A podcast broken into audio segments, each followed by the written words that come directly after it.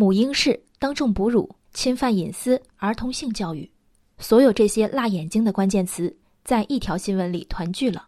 刚刚过去的周末，长沙市民白女士带着五个月的女儿到红山街道社区卫生服务中心打疫苗，打完后孩子哭闹不止，白女士便将她抱到留观室哺乳安抚。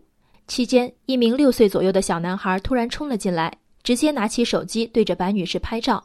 在阻止孩子跑离并要求孩子家长删除照片的过程中，双方发生激烈争执。最让白女士受冒犯的是多名围观好事者的劝慰。没必要较真，只是小孩子不懂事儿。祖国大地上的和事佬们都抱有一样的正义观：停止争端，各自走人，这就是最大的正义。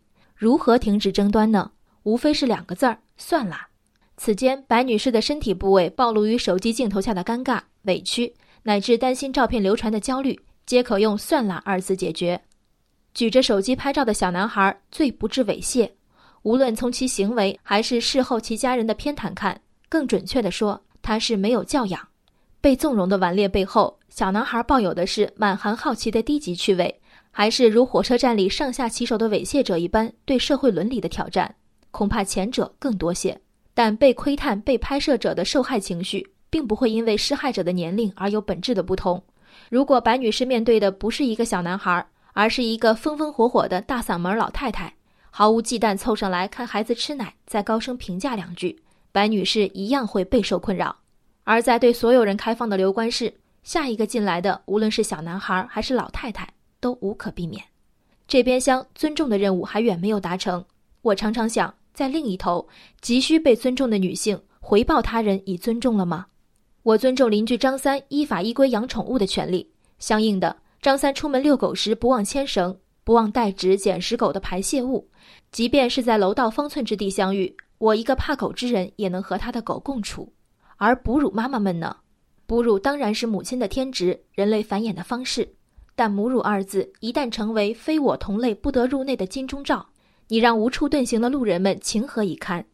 一个集男女老少的公共空间，除了理直气壮的哺乳者，其他人都显得不合时宜。到底是其他人缺了廉耻，还是哺乳者少一块哺乳巾？白女士之所以遭遇那么多和稀泥的围观群众，其中原因之一，也许是她哺乳的地点是留观室，而非同一建筑三层的母乳喂养室。一个欠揍但不至于流氓的小男孩，是闯进了在场每个人都可能踏入的公共空间，还是一个专门为哺乳设的房间，给大众神经的刺激是不一样的。被谦让的理所当然，踩到了许多人的边界。有人倡导以随处宽衣、想喂就喂来彰显自己的哺乳权，一旦路人侧目，即是不尊重女性。难道路人出个门战战兢兢，一看到母婴相拥的温馨画面，就像触电一样转移视线？这样的尊重才够到位。一种冒犯化身为另一种冒犯。其实人生哪有那么多的突发状况？早早预见到在外哺乳不便，提前问好哺乳室的位置行不行？无论有没有哺乳室，随身带一块遮挡的哺乳巾，以防万一，行不行？这世界还远不是我们心中理想的样子。